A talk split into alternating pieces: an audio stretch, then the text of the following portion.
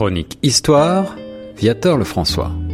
Ici Guillaume Laurin sur les ondes de Choc FM 105.1 pour notre chronique Histoire. Histoire du Canada, j'ai le plaisir de rejoindre notre spécialiste, l'écrivain Viateur Lefrançois. Bonjour Viateur. Alors après une interruption d'été, j'ai le plaisir de vous retrouver avec euh, une suite de nouvelles chroniques et on va commencer par parler de ce fameux fléau qui a touché euh, une grande partie du monde et notamment le Canada au début du XXe siècle, c'est la grippe espagnole. Alors euh, quand a eu lieu ce fléau de grippe espagnole, exactement, est-ce que vous pouvez nous le rappeler? Oui, en fait, c'est euh, immédiatement euh, à, la fin de la, Grande Guerre mondiale, la première. Donc, euh, c'est ça, le, conflit, lui, il prend fin en 1918. Mm-hmm. et c'est en même temps ben, que c'est l'épidémie, finalement, qui, a propulsé, qui, qui, est propulsé à travers le Canada, le monde. et ça, ben, ça a été amené, finalement, par beaucoup par, ici, en Amérique, par des soldats qui étaient, ils étaient ah outre-mer. Quand ils sont revenus, ben, c'est ça, des, les, membres de leur famille euh, euh, qui vont les accueillir ben, vont euh, attraper cette milliers. Hein. Et alors, ce qu'on sait, mais peut-être qu'on l'a un petit peu oublié, c'est une pandémie extrêmement dévastatrice. C'est la plus dévastatrice finalement qui ait frappé le monde au XXe siècle, c'est bien ça?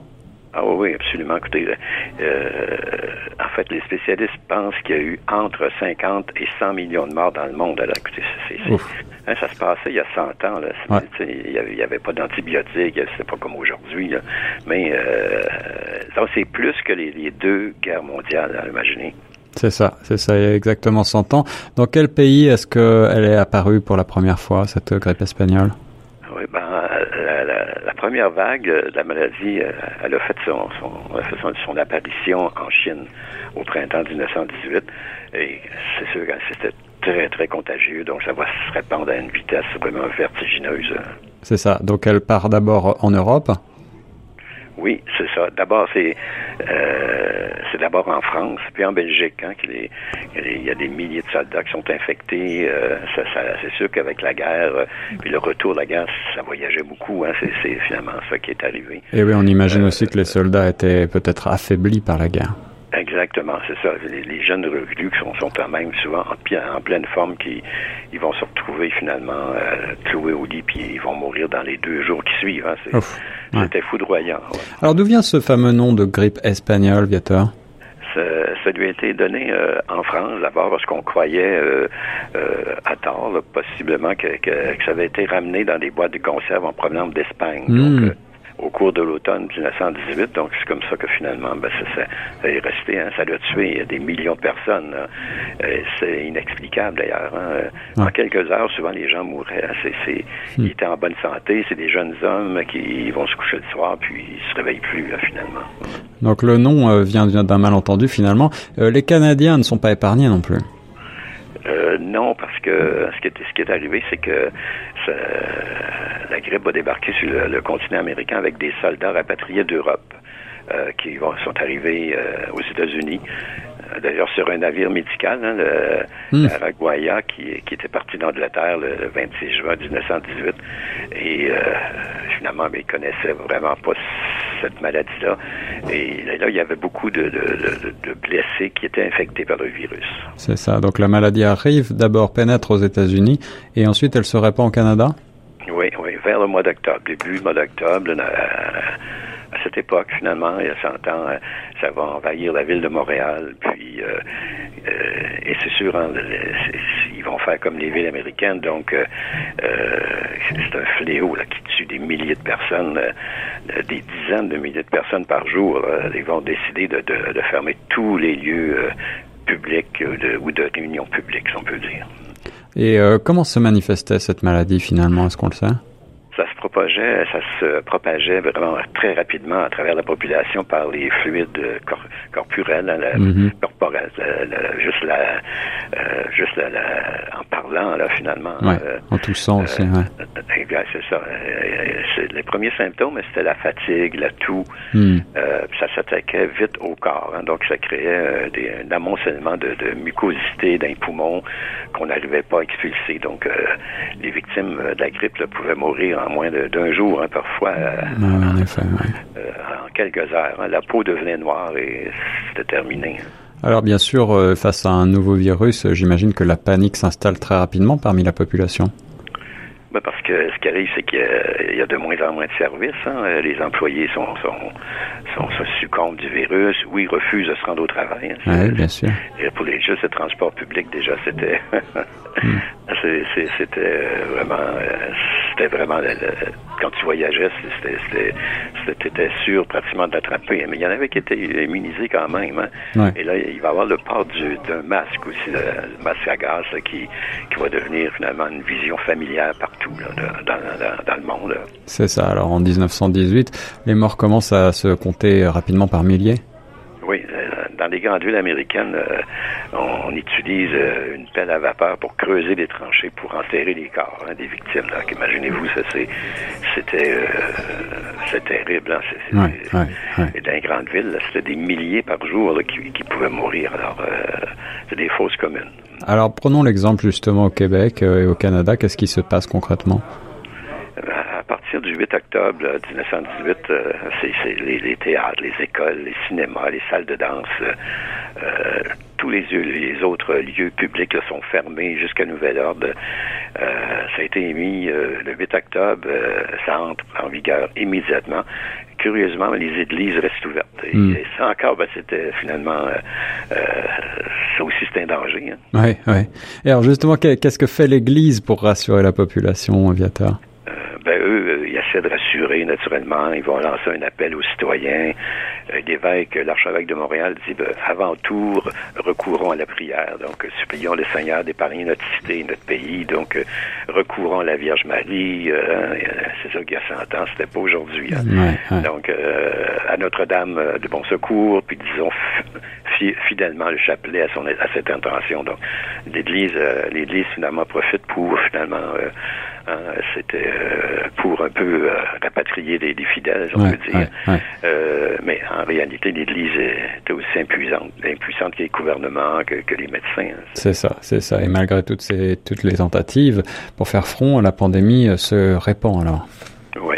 Alors, c'est ça, comme on euh, dessus des, des nouvelles victimes dans toutes les régions, hein, les camps de bûcherons, euh, dans les villages miniers euh, du sud ou du nord, toutes, euh, toutes les, les, localités sont, sont touchées. Mm. mais les autorités, eux, ils savent rien, ils restent démunis. Hein, c'est un fléau qui était euh, il restait plus que la prière hein, pour euh, assurer les gens, si on peut dire. Et alors, ce qui est étonnant avec cette maladie, c'est qu'elle disparaît aussi vite qu'elle est arrivée finalement. Oui, et c'est ça qui, euh, qui, qui, qui, est bizarre. Hein. moi, je me souviens, quand j'étais jeune, on, les gens en parlaient encore. Hein. Oui, c'est resté dans l'inconscient collectif pendant des années. Oui, à la fin du, du printemps 1919, donc octobre 18, printemps 19, il reste, il n'y en a plus. Hein, c'est juste un souvenir d'un cauchemar qui a fait 50 000 morts au Canada, 14 000 au Québec, euh, possiblement euh, hmm. euh, un peu plus à l'Ontario, 1 million aux États-Unis, 100 millions dans le monde entier. Imaginez-vous tout ce qui... Ça devait être épouvantable. Hein. En effet, près de 100 millions de morts. Alors que s'est-il passé juste pour que cette maladie disparaisse aussi subitement? Mais en fait, personne ne le sait. Hein. Hmm. C'est vraiment ce qui s'est passé, là, c'est, qui a fait disparaître la maladie. C'est, un mystère. Hein. Euh, est-ce que, est-ce que les, les, mesures de quarantaine ont aidé? Euh, un des remèdes peut-être euh, qui ont essayé, mais ils savent pas vraiment. la prière collective, hein, ça c'était quand même mhm. Euh, en fait, hein, pour l'idée de rassurer les gens, hein, c'est ça. Hein. Euh, il n'y a aucune réponse. Euh, cette fois-là, le monde est sauvé. ça a duré quand même l'hiver et, le printemps. Et, à cette époque-là, est-ce que les médecins qui soignaient cette maladie avaient des connaissances particulières sur cette maladie ou est-ce que véritablement ils soignaient un peu dans le vide? Oui, c'est vraiment euh, euh, dans le vide. Il y aurait vraiment tout de maladie. Hmm. Euh, même, il y en a qui, qui, recommandaient de prendre du gin, par exemple. Ah oui, d'accord. un, remède comme un autre. Ça. Bon, on peut penser que certains, on a abusé quand même pas mal, là, pour oublier. oublié leur père, en tout cas. Ouais, il y avait, il y avait d'autres remèdes comme la formaline. Donc, ben, c'était douteux, mais il fallait, hein, pour assurer, ben, les médecins prescrivaient. C'est un peu pour assurer naturellement. la plupart du temps, les, médecins, ce qu'on me disait, c'est qu'ils n'entraient même pas dans les maisons, hein, dans les villes surtout, et ils ouvraient la fenêtre puis ils donnaient des conseils parce que... Oui, de peur d'être eux-mêmes touchés par cette grippe, n'est-ce pas? Ah, Absolument. Et alors, est-ce que depuis, euh, d'autres pandémies de grippe ont eu lieu, euh, Viator oui, mais c'était vraiment moins euh, meurtrier, naturellement. Mm. Mais la plus grave, c'est euh, en, 1957, moi, que je me souviens, la grippe asiatique. Ça a causé quand même 4 millions de morts. Hein. Ah là, il y avait des antibiotiques à l'époque, il y avait quand même des médicaments. C'est possible que ça... La grippe de Hong Kong en 68, ça fait 2 millions de morts aussi. Hein. C'est pas si loin. Ouais. Euh, mais là, on sait aujourd'hui que la grippe espagnole a été provoquée par une souche H1N1. Euh, Donc, hmm. euh, là, c'est les gens, c'est sûr, hein, l'hygiène à l'époque, c'est pas, pas comme aujourd'hui. Bien sûr, bien sûr. Souvent, il n'y avait pas de, de, bain ni de douche là-dedans. Donc, les gens se lavaient hein, dans les bains publics, souvent qu'il y avait des bains publics ici et là, dans, dans les villes. Euh, c'est à peu près comme ça qu'on, que les gens réussissaient là, à, se laver quand ils se lavaient. c'est ça, c'est ça, une mauvaise hygiène. Et puis, bien sûr, euh, l'invention ensuite des antibiotiques a été une belle révolution. Alors, une telle pandémie, euh, j'imagine, a causé aussi des, des graves crises sociales, Viata. Ah, parce qu'elle s'attaquait aux jeunes hommes. Hein. Euh, des, des gens, euh, euh, des milliers de familles qui, qui, se retrouvent du jour au lendemain, un lendemain sans, sans personne pour les faire vivre. Hein. À l'époque, c'était l'homme qui travaillait, les femmes restaient à la maison avec leur, leur dizaine d'enfants, souvent. euh, moi, euh, moi, ma mère me racontait que son père est mort, oui, de, la grippe espagnole. Et ma grand-mère, s'est retrouvée veuve à 33 ans avec 11 filles. Alors, imaginez-vous, euh, et ça, c'était courant, là. Euh, oui, oui, en effet. Donc, une des, des, des euh, désorganisation complète de la société à cause de cette perte humaine. Oui, c'est ça. Puis il y a aussi ben, hein, l'incidence sociale, aussi euh, économique, hein, parce eh que, euh, les gens, il y avait ou très peu, beaucoup moins de monde qui travaillait. en plus, il y avait eu 60 000 morts ici au Canada euh, à cause de la guerre. Eh donc, ça réduisait la main d'œuvre. Hein, et ça va entraîner, par contre, directement la création d'un ministère fédéral de la santé en 1919 D'accord. Euh, pour ça. Donc, euh, c'était quelque chose qui s'est passé, qui est allé très vite, hein, mais en même temps, c'est ça a causé. Euh, c'est sûr que les gens qui étaient dans, toutes les maladies, il y a des gens qui sont immunisés et puis ils n'attrapent pas ces maladies-là, mais en général, la, masse y goûte beaucoup. Ouais, ouais, alors près de 100 millions de morts de par le monde euh, entre 18 et 19 et donc on le rappelle 60 000 décès euh, au Canada causés euh, par euh, cette maladie. Merci beaucoup Viateur de nous avoir présenté euh, une nouvelle fois un pan de l'histoire du Canada et de l'histoire mondiale avec cette chronique spéciale grippe espagnole sur Choc FM 105.1. Ça fait plaisir, à la prochaine.